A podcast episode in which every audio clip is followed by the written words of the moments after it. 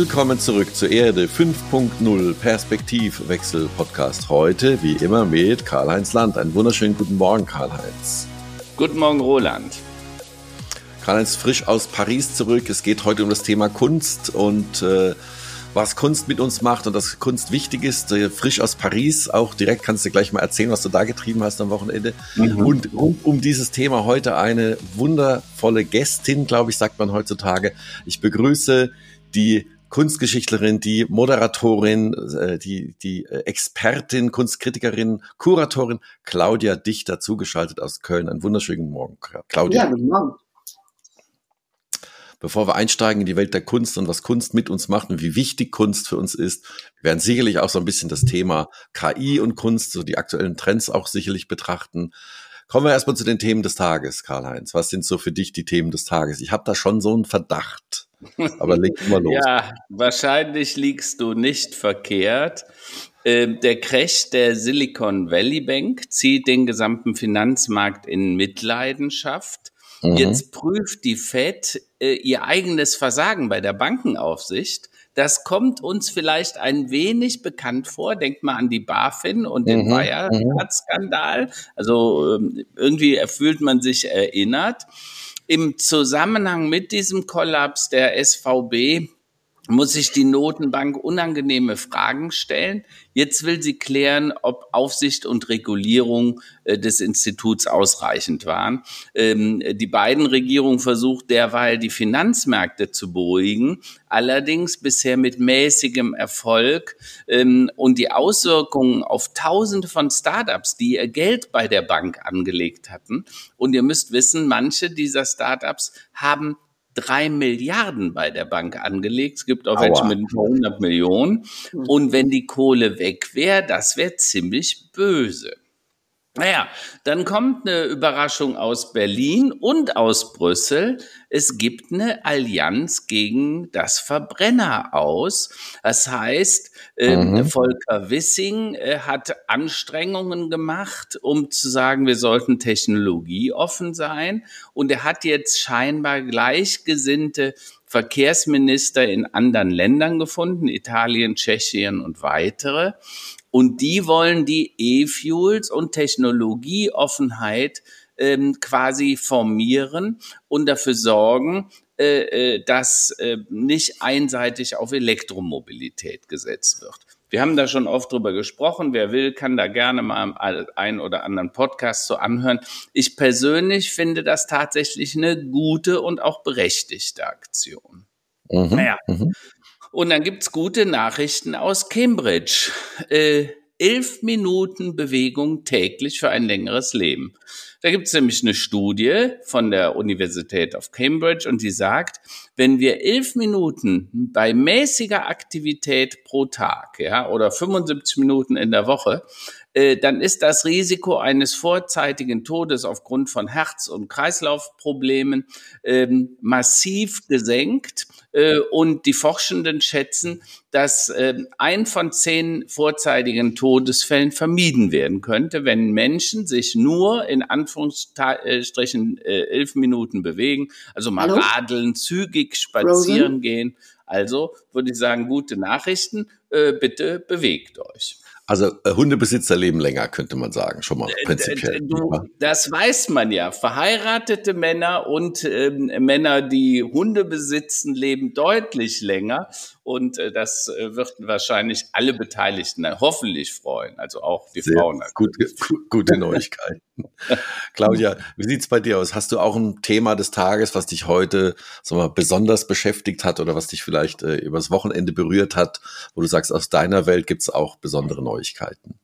Naja, es ist jetzt nicht direkt aus der Kunstwelt, aber es ist natürlich aus der Filmwelt, weil das ist die mhm. absolute Sensation des Wochenendes gewesen, oh, dass ja. äh, die deutsche Produktion, Netflix-Produktion im Westen nichts Neues vier Oscars abgeräumt hat. Das hat Wahnsinn. es in der Geschichte so wirklich nicht gegeben. Und man muss sagen, das ist ja überhaupt das vierte Mal auch in der Geschichte, dass eine Produktion aus Deutschland äh, als bester internationaler Film ausgezeichnet wurde. Das war einmal das Leben der anderen 2007, das war mhm. Afrika 2003 2003 und das war die Blechtrommel 1980. Also Wahnsinn. ist natürlich wirklich ganz toll und äh, das ist ja auch groß gefeiert worden und das war schon sehr berührend zu sehen. Und einer der, äh, der Oscar-Preisträger stammt ja auch aus NRW, der Musiker Hauschka, mhm. der die Filmmusik mhm. gemacht hat. Also das ist natürlich mhm. einfach eine ganz, ganz, ganz tolle Nachricht gewesen für die ja, Kultur. Ja, ja. Ein, ein Hammerfilm. Ich muss zugeben, ich habe ihn auch schon gesehen, aber er war manchmal auch schwer zu ertragen. Ne? Also, also der ist so dermaßen, Thema, das ist ja klar, ja, ja. dermaßen real, der zieht dich so weg und du kannst nicht weggucken, aber eigentlich möchtest du ständig weggucken, ob der ja. Gewalt und dessen, was da passiert. Aber es macht einmal mehr klar, was im Moment die Menschen in der Ukraine äh, ähm, umtreibt und vor allen Dingen, wie die sich fühlen müssen, wenn man sowas anguckt, dann kommt, geht einem das noch viel näher ans Herz, glaube ich. Also es ist verrückt. Ja, und ich denke also, auch vor diesem Hintergrund ist der Film ja ausgezeichnet worden, wirklich als mhm. der Antikriegsfilm mhm. überhaupt. Ich muss gestehen, mhm. ich konnte ihn mir nicht angucken. Also ich habe zehn Minuten, eine Viertelstunde geguckt und habe gesagt, ähm, bei der aktuellen Weltlage und den Bildern, die uns täglich aus der Ukraine erreichen, ich, äh, ich schaffe das gerade nicht. Und dazu noch mhm. natürlich, wenn man diese jungen Männer sieht, die am Anfang ja. total kriegsbesoffen in den Krieg ziehen, ziehen und dann äh, wirklich elendig krepieren. Als Mutter eines Sohnes kann man sowas dann, glaube ich, eh nochmal schlechter vertragen. Mhm. Äh, also ich werde ihn mir irgendwann angucken, aber ich glaube, ich persönlich brauche da dann Abstand zu den realen Ereignissen, die uns gerade also, leider beherrschen. Ja. Ich hatte, ich hatte den Film vor ein paar Wochen, Monaten gesehen, also kurz nachdem er erschienen war auf Netflix. Und ja, harte Kost. Dann haben wir ihn gestern Abend, habe ich ihn mit meiner Frau zusammen gesehen, die ihn noch nicht mhm. kannte und die sich dann auch bei mir zu Recht gestern spät, spät Abend beschwert hat, wie ich hier so eine schwere Kost so einfach mal so unterjubeln kann unter der Woche. Mhm. Äh, weil das wird, man denkt ja, dann ist mal gut und dann ist mal vorbei, aber es wird ja noch mal schlechter, noch mal schlimmer, mhm. bis, ich möchte nichts verraten, aber äh, tatsächlich äh, sehr, sehr beeindruckend äh, produziert und ähm, kann man auch nur ähm, wer in das Thema oder in dem Komplex sich noch ein bisschen einarbeiten möchte, mhm. kann ich empfehlen. Wir haben ja so eine kleine heimliche Rubrik, die mache ich, ziehe ich jetzt mal ein bisschen vor. Mein Lieblingsdoku von Arte, beziehungsweise keine Doku, ist ein Film äh, über Erich Maria Remarque, ähm, mhm. wie das Buch entstanden ist, wie es vermarktet wurde, wie der Erfolg war, ähm, auch vor dem Dritten Reich, kurz vor dem Dritten Reich. Sehr, sehr interessant, diesen Kontext auch nochmal zu sehen. Ist ein bisschen leichter zu verdauen als, als der Film an sich, wenn man mhm. für das mhm. Thema äh, interessiert. Äh, ja, da sind wir schon mitten in der Kunst gelandet, ne? Diesmal über den mhm. Film. Mhm. Ähm, Karl-Heinz, äh, Perspektivwechsel. Du hattest wieder ein dieses Wochenende. Du bist ja regelmäßig äh, mit und bei, mit und bei deiner Frau in der neuen Galerie äh, in Paris. Erzähl mal, wie dein Perspektivwechsel im Bereich Kunst diese Woche war. Also, das ist eigentlich der perfekte Übergang von äh, dem Film hin in die Kunst, weil Aljoscha, also Priska hatte in ihrer Galerie in Paris eine Eröffnung von einem ukrainischen Künstler, Aljoscha.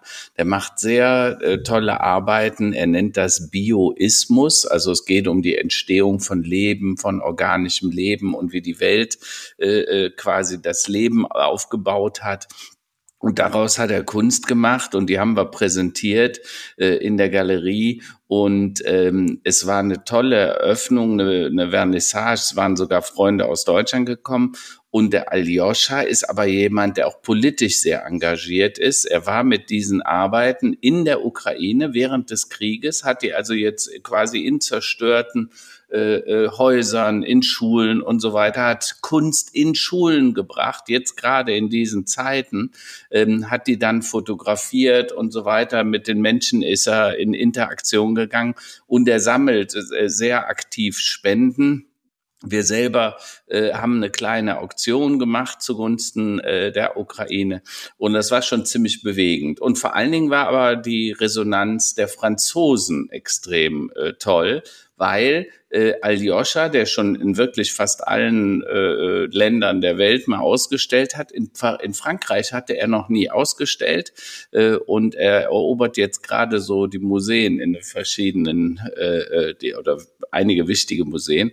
Äh, und insofern war das sehr schön und auch ein toller Übergang jetzt äh, quasi, was passiert in der Welt, was passiert da mit dem Krieg äh, äh, und was hat das mit der Kunst zu tun, weil er versucht eben auch da die Perspektiven zu wechseln.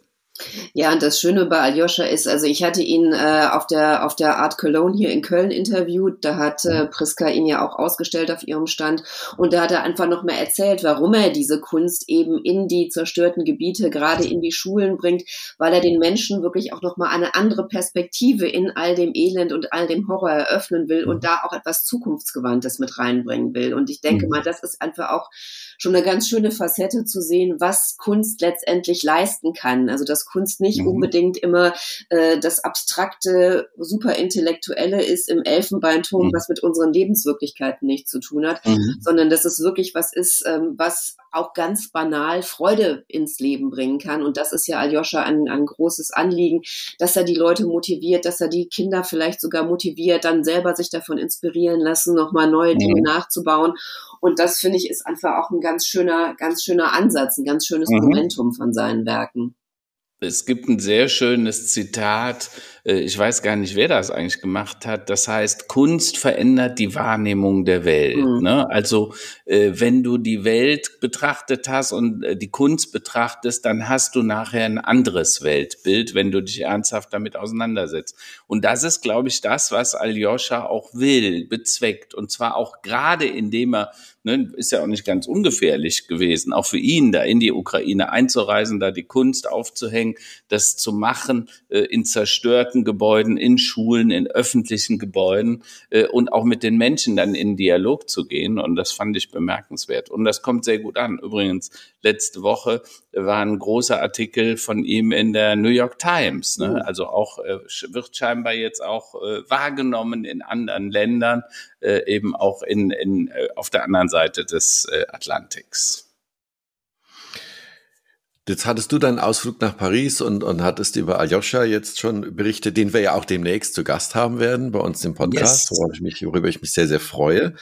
Ähm, Jetzt äh, hattest du, Claudia, auch einen Kunst-related Ausflug am Wochenende von einer Stadt, die ja schon sehr viel Kunst hat, nämlich Köln, in eine andere Metropole. Erzähl mal von deinem Wochenende. Was, hast, was ist dir begegnet?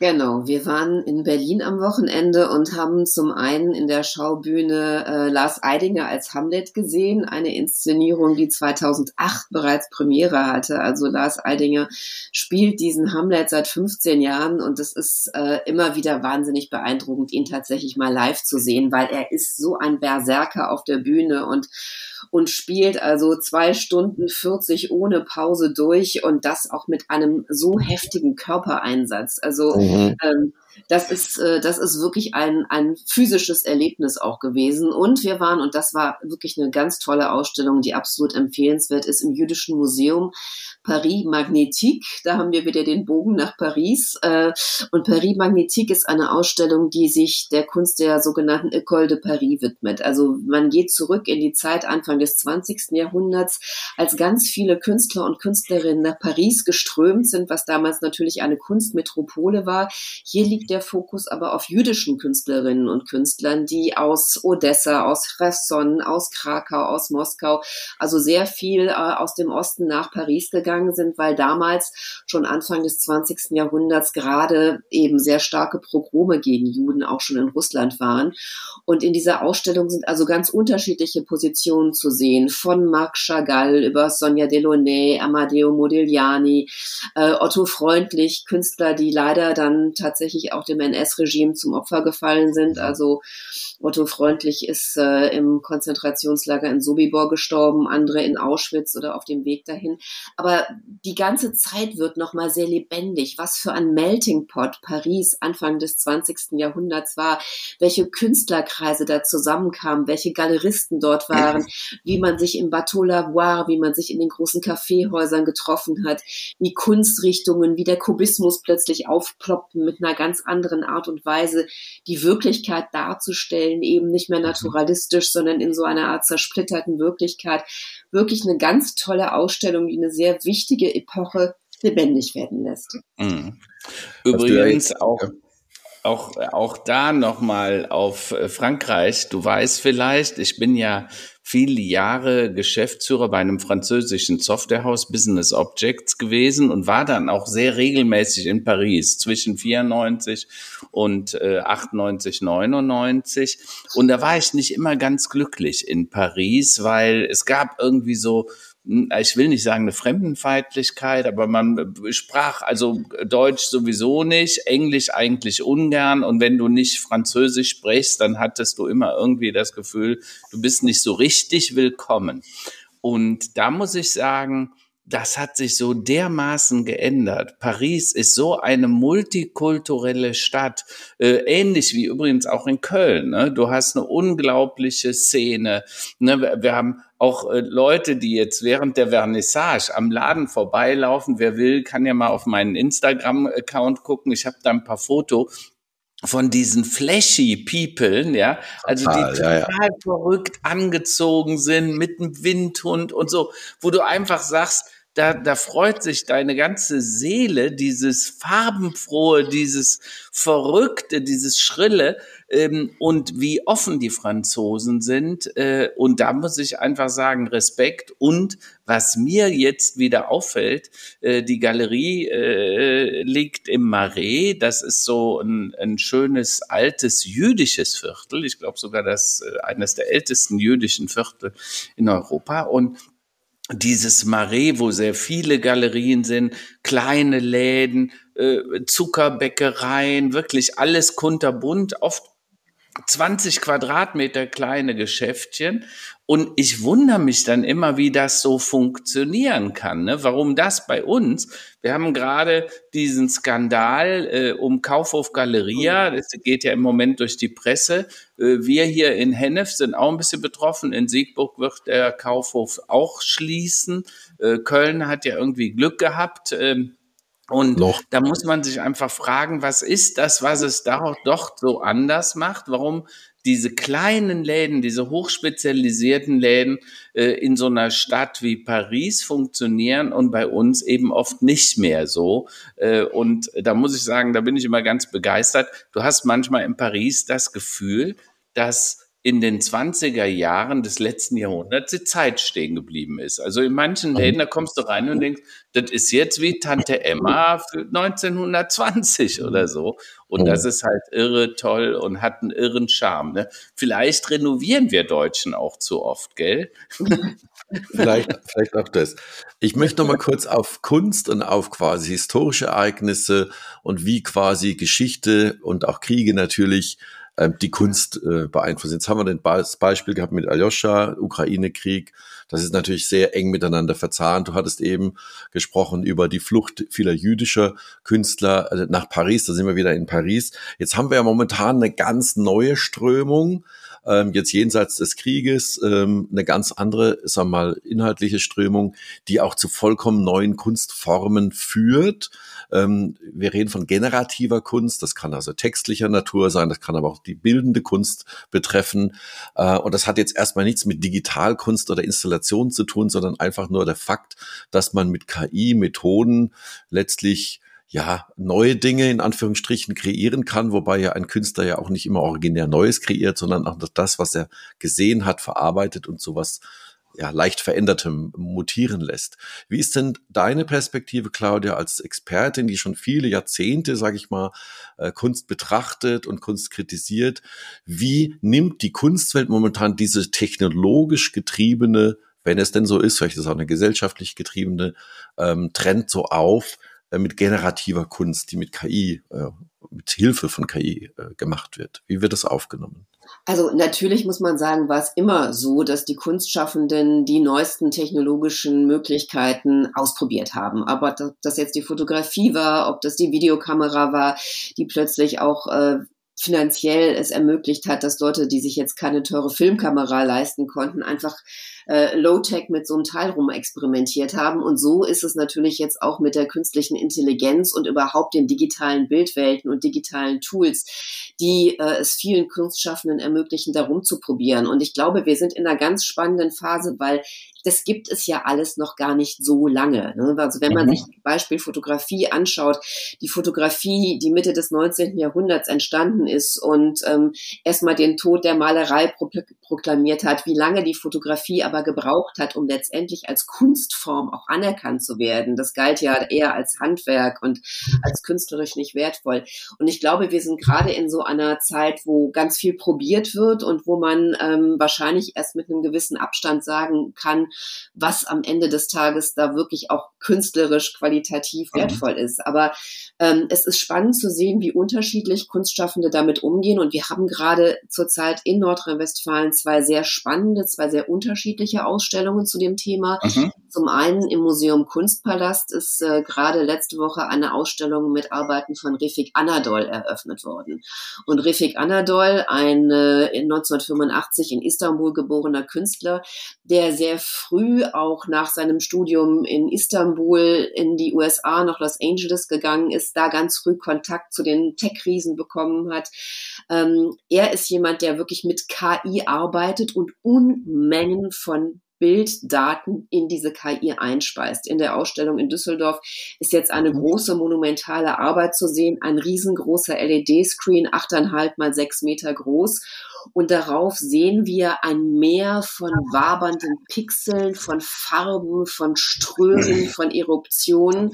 Mhm. Und eingespeist sind über zwei Millionen Bilder vom Hubble-Teleskop, von Teleskopen der ISS, also lauter Weltraumansichten, aber auch Ansichten vom Weltraum auf unsere Erde.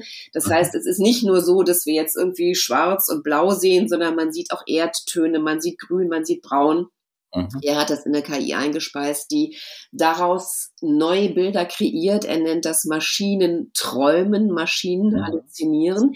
Er hat aber auch Arbeiten gemacht, wo wir nicht in so einer abstrakten, wabernden Bildwelt sind, sondern wo man noch die Bildvorlagen relativ genau sieht. Also mhm. eine andere, wo es um Naturansichten geht, von Nationalparks, von Bergen, von Seen, von Himmel.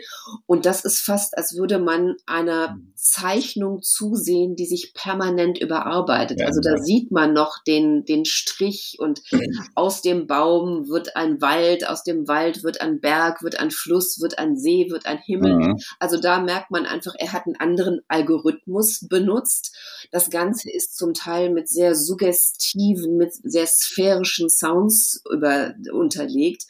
Und ich merke, dass ich da als Kritikerin so davor stehe und man kann sich dieser, dieser visuellen Kraft und diesem immersiven auch gerade bei diesen monumentalen Arbeiten nicht so richtig entziehen. Ja. Aber wenn sowas einfach so schön ist und mhm. äh, optisch so faszinierend, wird man natürlich als Kritiker, als Kritikerin ähm, skeptisch und denkt, naja, ist es jetzt mehr als nur La Polar? Ist es mehr als technische Spielereien? Und ja. ich hatte ein ganz spannendes Aha-Moment, weil im selben Museum ist eine Ausstellung zu sehen, die Florian Ilias kuratiert hat. Mehr Licht, die Erfindung der Natur. Und da sind ganz kleine Ölskizzen zu sehen. Also letztendlich Vorstudien von Malern, gerade des 19. Jahrhunderts, die eben mit der Leinwand oder mit einer, mit einer Holzwand rausgegangen sind, in die Natur vor Ort gemalt haben, den Himmel skizziert haben, einen umgekippten Baum skizziert haben, einen Fluss. Das hat was ganz Flüchtiges, das ist nicht ausformuliert. Ja. Und wenn man diese beiden Ausstellungen zusammen sieht, hat man das Gefühl, mein Gott, das, was der Refik Anadal heute mit der KI betreibt, das hätten wahrscheinlich die Maler im 19. Jahrhundert auch gemacht, wenn ja. die technischen Möglichkeiten gehabt hätte.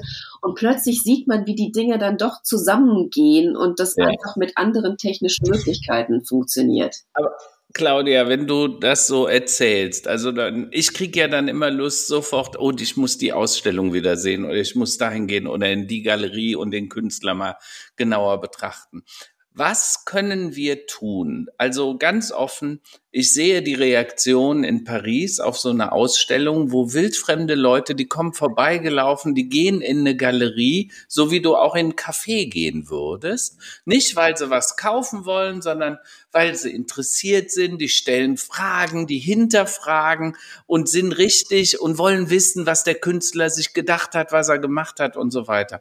Und das fehlt mir in Deutschland so ein bisschen. Was müssten wir denn tun, damit auch äh, wir Deutschen wieder näher an die Kunst rangehen, diese Chancen, die darin sitzen, auch mal diesen Perspektivwechsel, ne, sich mit der Kunst auf was einzulassen, was Neues zu erleben, ähm, äh, woran liegt das, dass es das in Deutschland so kaum gibt? Ja, also äh, hast du eine Idee? Also ich würde dir da widersprechen. Ich finde, das gibt es in Deutschland schon, aber es ist natürlich so, dass ähm, es immer so Wellenbewegungen gibt. Also wenn wir ja. gerade, äh, wir sitzen ja oder ich sitze hier in Köln, an die Zeit Köln der 80er, 90er Jahre denken. Das war einfach wirklich die Zeit, wo, wenn Galerieeröffnungen waren, da mhm. pilgerten Menschenmassen von einer Galerie zur anderen. Da waren die Straßen schwarz mhm. voll Menschen. Äh, das gleiche haben wir dann 20 Jahre später in Berlin erlebt, als der große Hype mhm. in Berlin war. Und das erleben wir gerade tatsächlich in Paris. Also Paris mhm. war auch kunsttechnisch eine Weile lang vollkommen von der Landkarte verschwunden. Also mhm. natürlich hat es da Galerien und Museen und auch Kunstmessen mhm. gegeben, aber, aber dieser Hype in Anführungsstrichen mhm. und diese Aufgeregtheit um die Kunst und diese Wachheit und diese Neugierde, die ist tatsächlich erst seit ein, zwei Jahren wieder in Paris zu sehen und da ist es mhm. gerade so unglaublich lebendig. Da sind ja auch viele große namhafte Galerien inzwischen mit ihren ja. Dependancen hin. Äh, David Zwirner ist zum Beispiel seit äh, zwei, drei Jahren auch da.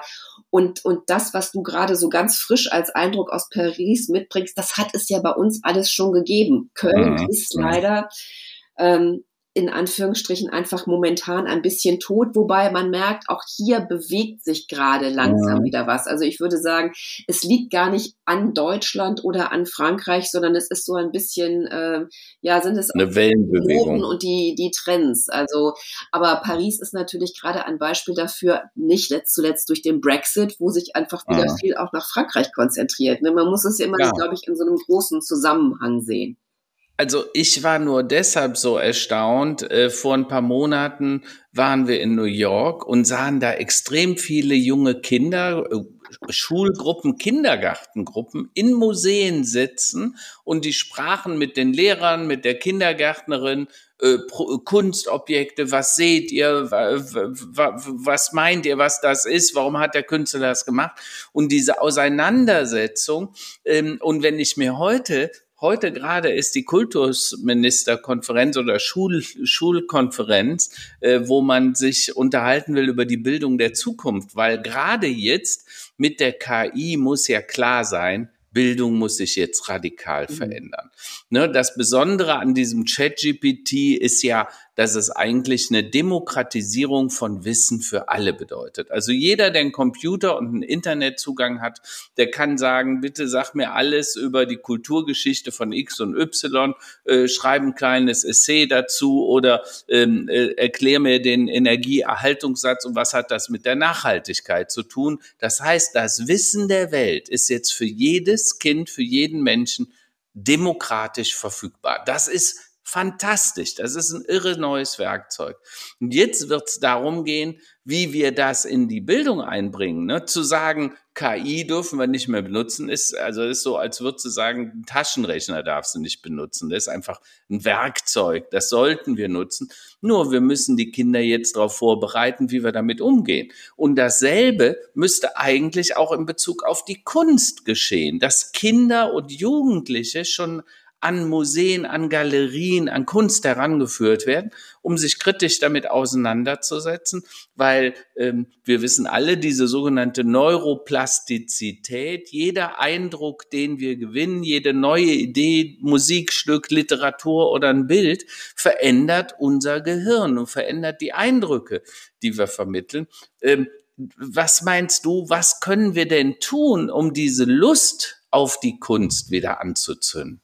Naja, ich glaube, das, was du da ansprichst, ist einfach das ganz, ganz große Bildungsproblem, was wir haben. Ne? Also wir haben einen mhm. eklatanten Lehrermangel, wir haben Lehrpläne, die äh, auch in vielen Punkten nicht zeitgemäß sind. Wir haben nicht in allen Schulen eine gute digitale Ausstattung. Das heißt, es ist dann auch wieder ein soziales Problem. Wer hat Teilhabe, wer hat keine Teilhabe? Das haben wir jetzt gerade in Corona dramatisch mhm. erleben müssen. Also mein Sohn ist jetzt nicht mehr schulpflichtig, aber meine Nichte und mein Neffe, die dann Online-Unterricht hatten und wo dann klar ist, jedes Kind braucht einen eigenen Rechner oder ein eigenes iPad das war im Haushalt meiner Familie vorhanden, aber das ist bei anderen Kindern dann eben nicht vorhanden. Und das ist natürlich ein ganz, ganz großes Problem.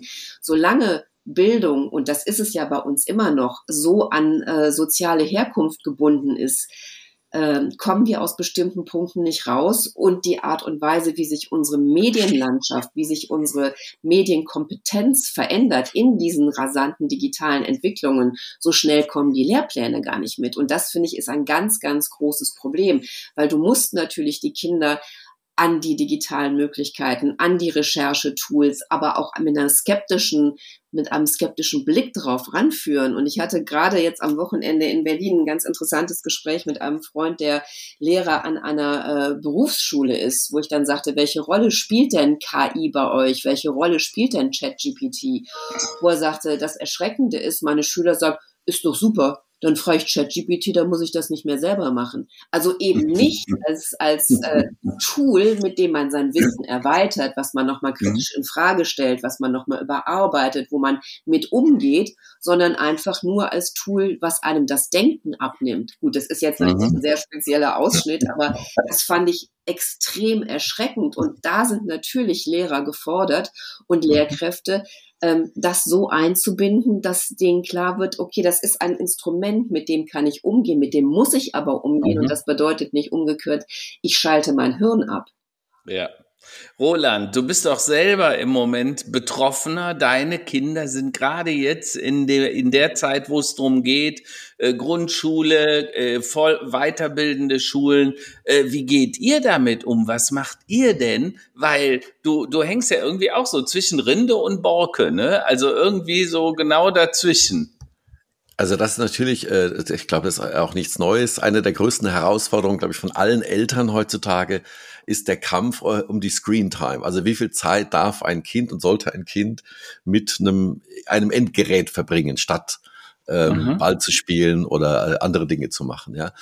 Ähm, und da ist es ganz klar, also man muss das sehr stark reglementieren einerseits, äh, damit die, gibt's auch wiederum äh, jetzt die ersten Studien, die Gehirnstrukturen sich ne, eben nicht so verändern wie bei dem Drogenabhängigen, ja, dass die Kinder nur noch Glück empfinden, wenn sie sofort belohnt werden, wie, wie in, in, in vielen Spielen. Ähm, also man muss es begrenzen. Auf der anderen Seite fördern wir natürlich auch vor allem die Kreativität und das Schaffen äh, am Gerät. Das heißt, ich sage auch immer, in dem Moment, wo du, liebes Kind, äh, selbst was kreierst und da ist Videoschnitt, also mit acht, neun Jahren, da werden Videos geschnitten, da wird Musik unterlegt, da werden Effekte drauf gemacht. Also die haben zum Teil jetzt schon Fertigkeiten und haben schon so viele Videos veröffentlicht äh, auf, auf sich auf YouTube mit irgendeinem vermeintlichen Quatsch drauf. Aber da wird natürlich sehr viel Kreativität auch gefördert und sehr viel auch Fertigkeiten, wichtige Fertigkeiten äh, gelernt. Aber die Balance wie immer im Leben, ähm, man muss es balancieren. Und äh, was mir vor allem wichtig ist, dass die Kinder nicht zu reinen sagen wir, Medienkonsumenten verkommen, weil dann, dann ist der Zug abgefahren. Ja, also das ist, das denke ich so, dass man muss zeigen, Türen öffnen ähm, und Möglichkeiten geben. Und das ist natürlich dann auch äh, gut, wenn man das kann. Ja, also wenn Kinder Zugang zu solchen äh, technischen äh, Möglichkeiten haben, aber Wichtiger ist eigentlich erstmal Ball spielen, äh, mit einem Hammer einen Nagel in die Wand hauen zu können, eine Orange zu schälen, einen Apfel zu schneiden. Das sind erstmal so die wichtigsten Fertigkeiten. Äh, und da muss man manchmal aufpassen, dass die, die Dinge nicht verrutschen. Ne? Das ist ganz klar. Aber es ist ein, ein, ein Balanceakt, definitiv. Ich glaube, das geht allen Eltern so heutzutage. Ja, ja, deiner ist ja schon durch. Ne? Der ist jetzt mitten im Studium. Äh, äh, äh, was sagt der denn? Hast du mit ihm mal über das Thema gesprochen, auch jetzt äh, KI im Studium zum Beispiel? Nee, noch gar nicht, noch gar nicht. Okay. Also KI im Studium ist, aber natürlich hatten wir damals auch schon äh, die Kämpfe um die Screen Time. Und mhm. interessanterweise, also mein Sohn ist jetzt 21, sagt er, ähm, ich hätte ihm das mehr verbieten müssen. Wo ich sage, mhm. hallo, weißt du, was wir für mhm. Kämpfe damals ausgestanden ja. haben? Ja, und was sehr schön ist, also ich habe bei ihm halt immer das Lesen sehr gefördert, also ewig vorgelesen mhm. und der hat wirklich ähm, als, als Kind, als Jugendlicher so viel gelesen und so schnell gelesen, dass ich zwischendurch gesagt habe, stopp, jetzt mal ein bisschen langsamer, es wird langsam ein bisschen teuer. Ich, genau. Das hat dann eine Zeit lang komplett aufgehört, aber das ist was, was jetzt gerade wieder zurückkommt. Und das finde ich ja. sehr schön, wo man auch merkt, es, es ist einfach total wichtig, dass du die Kinder in einem frühen Alter eben ans Lesen, auch an Museumsbesuche. Also gerade mein Sohn hat immer lange gesagt, ich hätte ihn völlig traumatisiert, weil ich ihn natürlich in so viele Museen Museen mitgeschleppt habe. Mittlerweile ist es so, ähm, dass er freiwillig in Museen geht. Dass er letztens war mit seiner Freundin in Hamburg und rief mich an und meinte, ähm, du, wir haben noch drei, vier Stunden Zeit. Welches Museum kannst du uns denn empfehlen? Und mhm. ich war wie vom Donner gerührt und dachte, okay, es hat doch irgendwas gebracht. Also es ist, glaube ich, wie immer, es ist ganz wichtig, dass man, dass man all diese, auch diese Berührung mit Kultur ganz früh an die Kinder ranführt. Und, ja. und ja, Wenn ja. es halt nicht vom Elternhaus kommt, dann ist es umso wichtiger, dass es in den Schulen stattfindet. Nur ja zu meiner Zeit oder zu seiner Zeit war es so, wenn man sich da selber als Eltern nicht engagiert hat. Also ich habe dann öfter mal ähm, mit den Lehrern gesprochen und gesagt, komm, wir nehmen die Kinder mit ins Museum, ich mache eine Führung und, ja. und ich weiß, ich hatte in der Grundschule und das war so ein tolles Erlebnis in Columba. Äh, in Köln haben wir ja dieses wunderbare Museum Columba, das mhm. Museum der Erzdiözese Köln, was ja eine Sammlung hat, die wirklich von christlicher Kunst bis äh, Alltagsgegenstände bis zur zeitgenössischen Kunst führt. Mhm. Jedes Jahr gibt es eine neue Jahresausstellung und damals in der Grundschule waren wir da. Und die Klasse war halt sehr gemischt und äh, manche Kinder, Grundschüler hatten also überhaupt keine Lust darauf. Und in Columba gibt es unten diese archäologische Zone. Das heißt, mhm. im Erdgeschoss geht man über Ausgrabungen, die wirklich zurück in die Römerzeit führen. Da gibt es noch eine, eine Madonna mhm. in den Trümmern. Und einer der Jungs, so ein, so, ein, so ein kleiner Junge in so einem Jogginganzug, der guckt mich an, ich erzähle also und der sagt, ich glaub ihm kein Wort womit man natürlich überhaupt nicht rechnet. Ja, was ist das jetzt? Jetzt stellt mich hier so ein Knirps in Frage. Und das hat mich natürlich sehr gewurmt. Und damals gab es eine große, im Obergeschoss eine große Installation äh, so eine riesige Murmelbahn, die durch mhm. den ganzen Raum ging und in der Mitte gab es einen Stuhl eine Person konnte sich da hinsetzen, die Murmel da einlegen und dann nahm das also seinen Lauf und ging irgendwie über zehn Minuten durch Tunnel und Rohre und Geklapper. Dann habe ich gesagt, so Freundchen, und du bist der Erste, der sich da hinsetzt. Mhm. Und dieses Kind war so verzaubert Mhm. Und äh, eine Woche später kam ich meinen Sohn von der Schule abholen und da kommt dieser Junge auf mich zugerannt und sagte, ich habe versucht, die Murmelbad zu Hause nachzubauen. Ich fand das so toll.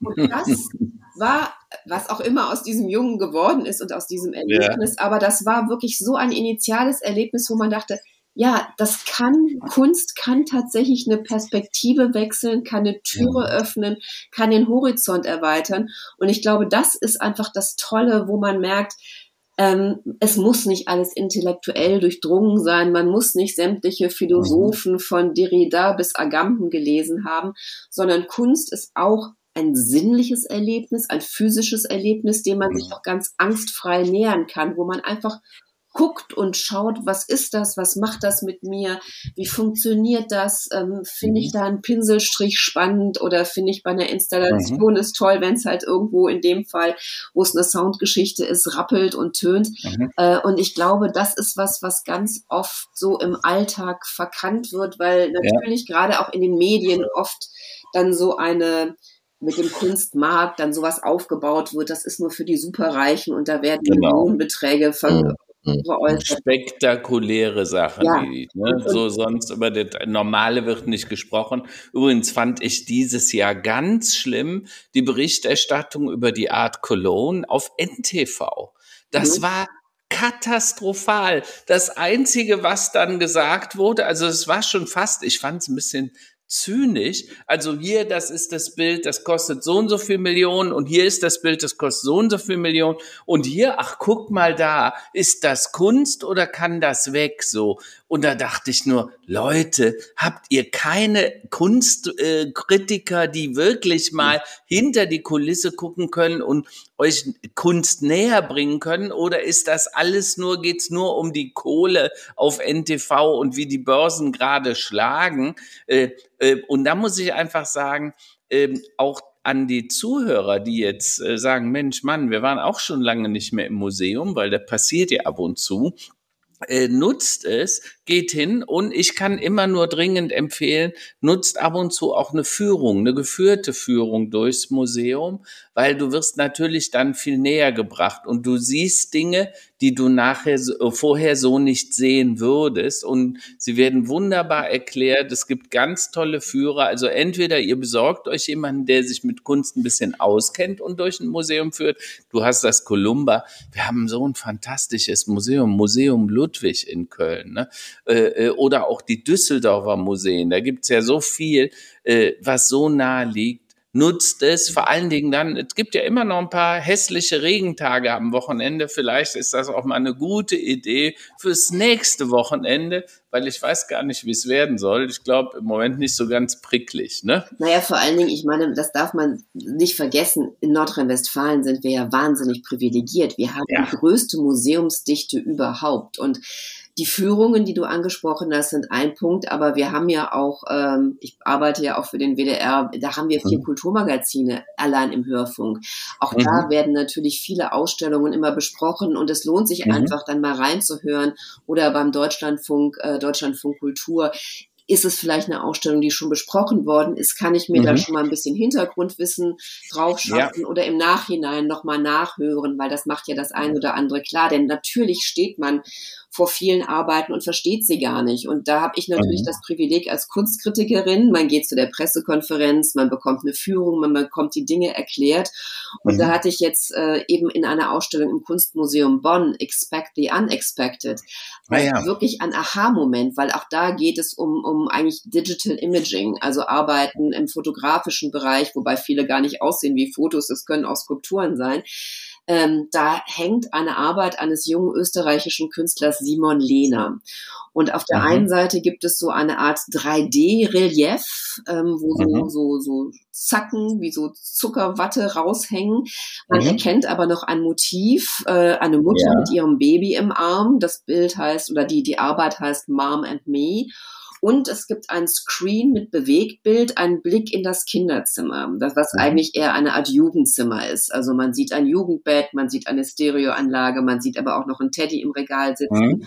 Und über dieses Bild alleine am Ventilator erkennt man, da ist so eine minimale Bewegung drin, ziehen mhm. so helle und dunkle Schlieren, Flecken, Leerstellen, sogenannte mhm. Glitches, also eigentlich Fehler in der, in dem Algorithmus, und das macht was ganz Merkwürdiges, weil man hat wirklich ein physisches Unwohlsein. Du guckst dir diesen mhm. Screen mhm. an und schuckst, ja. guckst auf dieses Kinderzimmer und denkst, das stimmt doch was nicht. Das ist ja, stimmt doch nicht. Kein, kein unschuldiges Kinderzimmer. Also man hat wirklich ein physisches Unbehagen und die Kuratorin mhm. erzählte, dass dieser Künstler also alles Material nutzt aus seinen Familienalben, aus Familienfilmen und da den eigenen Missbrauch verarbeitet. Und das okay. fand ich sehr spannend, dass tatsächlich durch die digitalen Tools und durch mhm. die Bewusstmachung der Fehler der digitalen Tools trotzdem so eine emotionale Qualität entstehen kann in den mhm. digitalen mhm. Arbeiten. Was ich oft bei digitalen Werken nicht habe. Da finde ich, ist es eine perfekte Oberfläche, da ist es oft mir zu glatt, zu schön. Ja. Aber in dem Moment, wo es schafft, mich emotional zu berühren, weil es Dinge ja. sichtbar macht, die, wenn er jetzt einfach nur die Fotos oder die Filme aus seiner Kinderzeit oder Jugendzeit ausgestellt hätte, das gar nicht so funktioniert hätte. Das fand ich wirklich ein ganz spannendes Aha-Moment. Das ja. ist schön, dass du das sagst, Claudia. Ich wollte, hatte mir nämlich noch aufgeschrieben, äh, was war so die beein das beeindruckendste Kunsterlebnis oder Performance, die du in den letzten äh, Wochen oder die dich wirklich so berührt hat. Und ich glaube, dass das, das kann man ja. definitiv da, ja, da weil damit habe ich noch gar nicht gerechnet. Also in der Ausstellung sind halt die unterschiedlichsten ja. Arbeiten zu sehen, eben auch KI-generierte Arbeiten oder es ist tatsächlich sogar ein Instagram-Account eines amerikanischen mhm. Künstlers John Raffman ausgestellt, der jetzt nicht mit ChatGPT, aber mit mit einer äh, Text-zu-Bild-KI arbeitet. Also der der mhm. KI sagt, äh, mach mir ein Foto in Anführungsstrichen von einem sich küssenden Paar. Und dann siehst du auf mhm. diesem mhm. Instagram-Account, man erkennt zwar, das sollen zwei Menschen sein, die sich küssen, aber irgendwie sind die Gesichter so angematscht, die Münder wie zerschossen. Mhm, also auch da merkt man plötzlich dieses körperliche Unbehagen, äh, was in dem Fall fast finde ich ganz positiv ist, weil es zeigt, dass dann eben diese Text-zu-Bild-KI doch noch nicht so perfekt funktioniert, dass sie uns ein Bild suggeriert,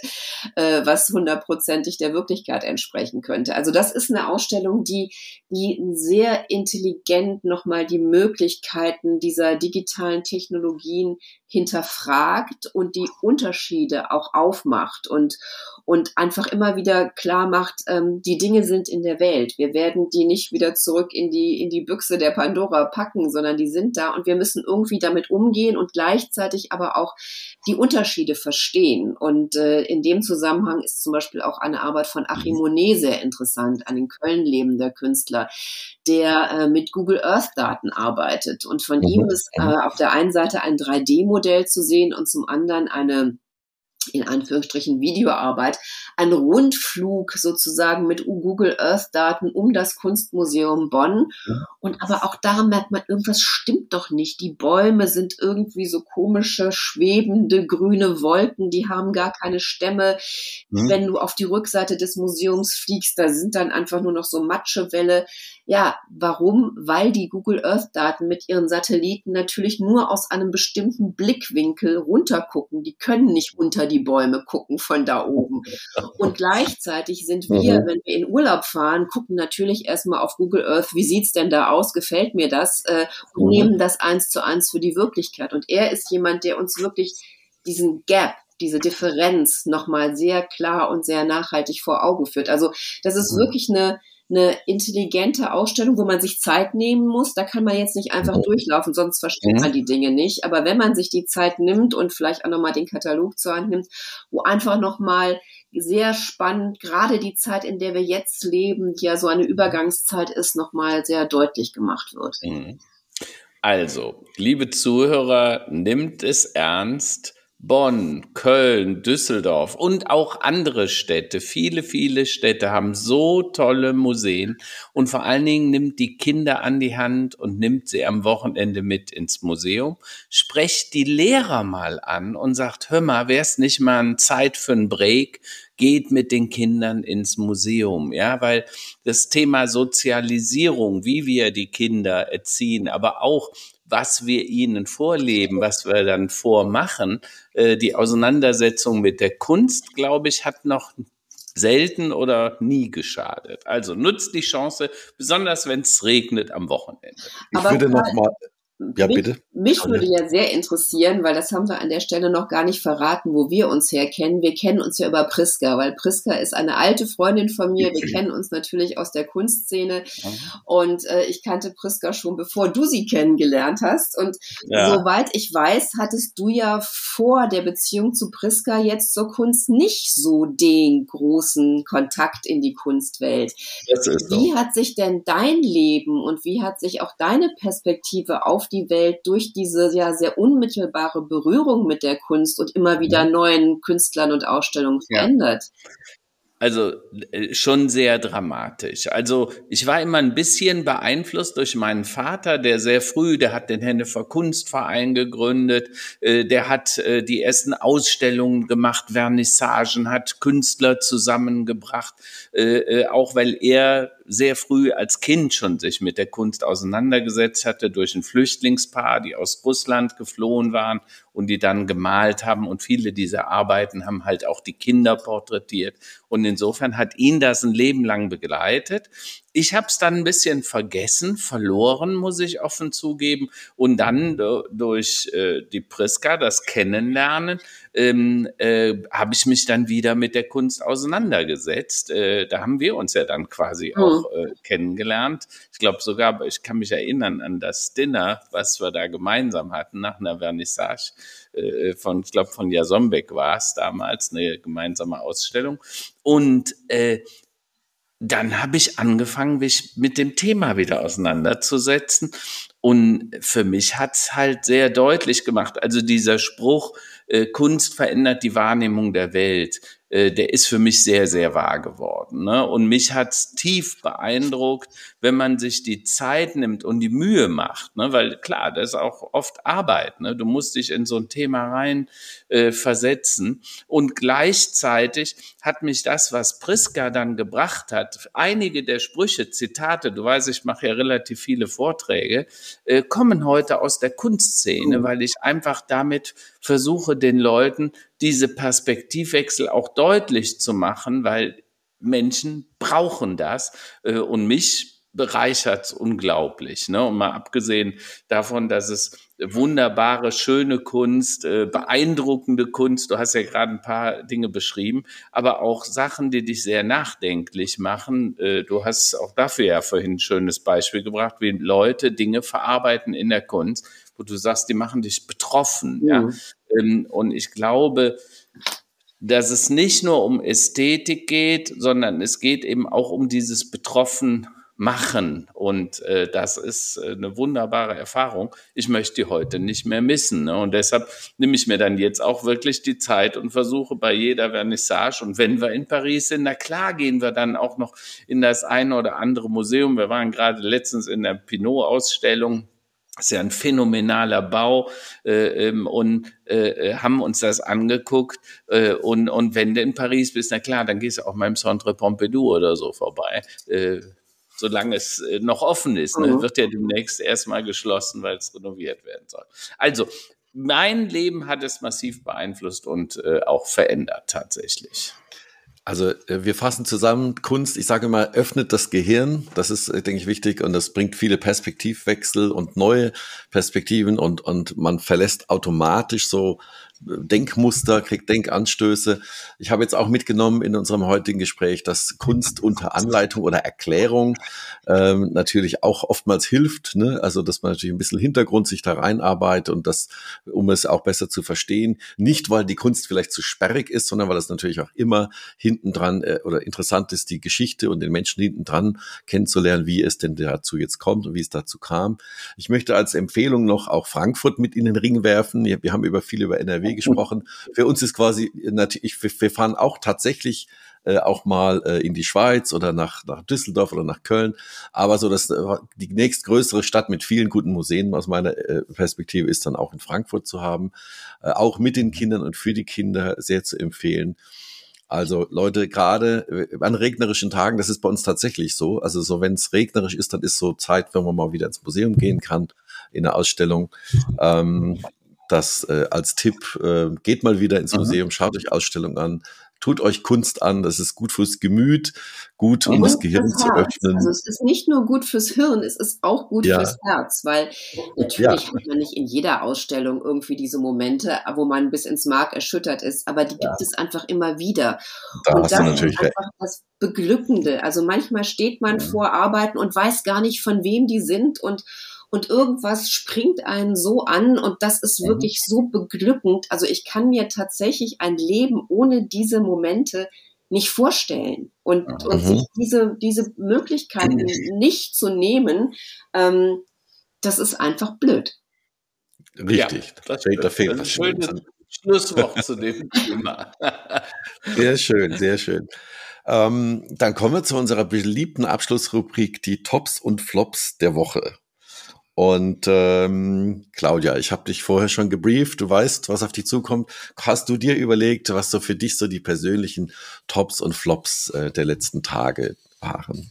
Naja, da muss ich leider wieder an den Anfang anknüpfen. Eigentlich das Treffen der Bildungsminister und Ministerinnen heute, äh, wo ja nur mhm. zwei teilnehmen und ähm, aus verschiedenen Gründen. Die einen sagen, es ist nicht gut genug vorbereitet, die anderen sind in der Opposition und wollen da nicht mitgehen. Aber das ist natürlich einfach ähm, ein Offenbarungseid. Und, und letztendlich bestätigt das das, was wir jetzt auch schon an verschiedenen Stellen angesprochen haben. Wir haben ein großes Problem, was unsere Bildungslandschaft angeht. Wir haben auch ein großes Problem in meinen Augen durch das föderale Bildungssystem.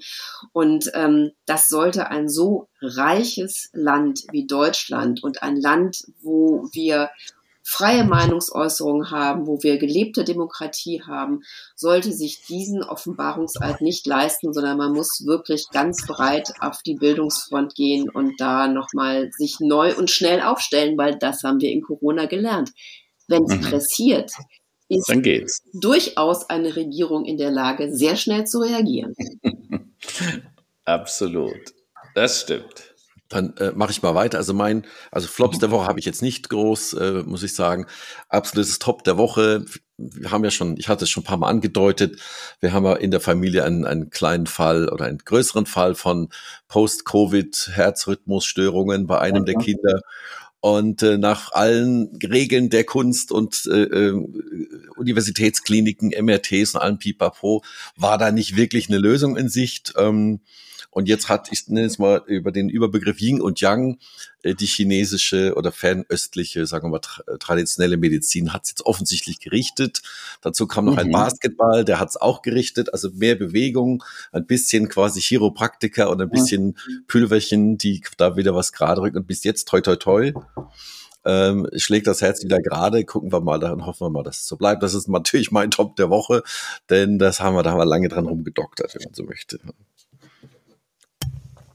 Ja, dann komme ich zum äh, Top.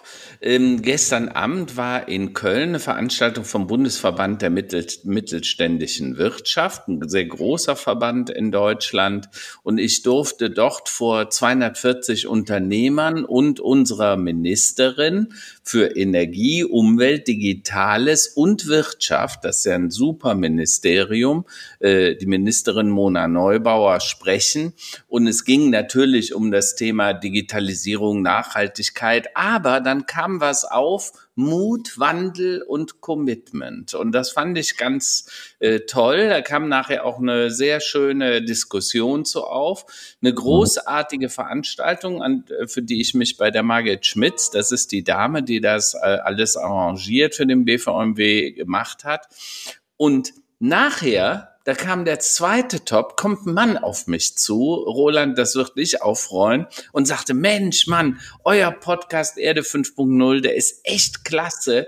Ähm, äh, da muss ich immer Werbung für machen. Und dann erzählte er fünf anderen, die ja um uns rumstanden, Mensch, ihr müsst auch den Podcast hören.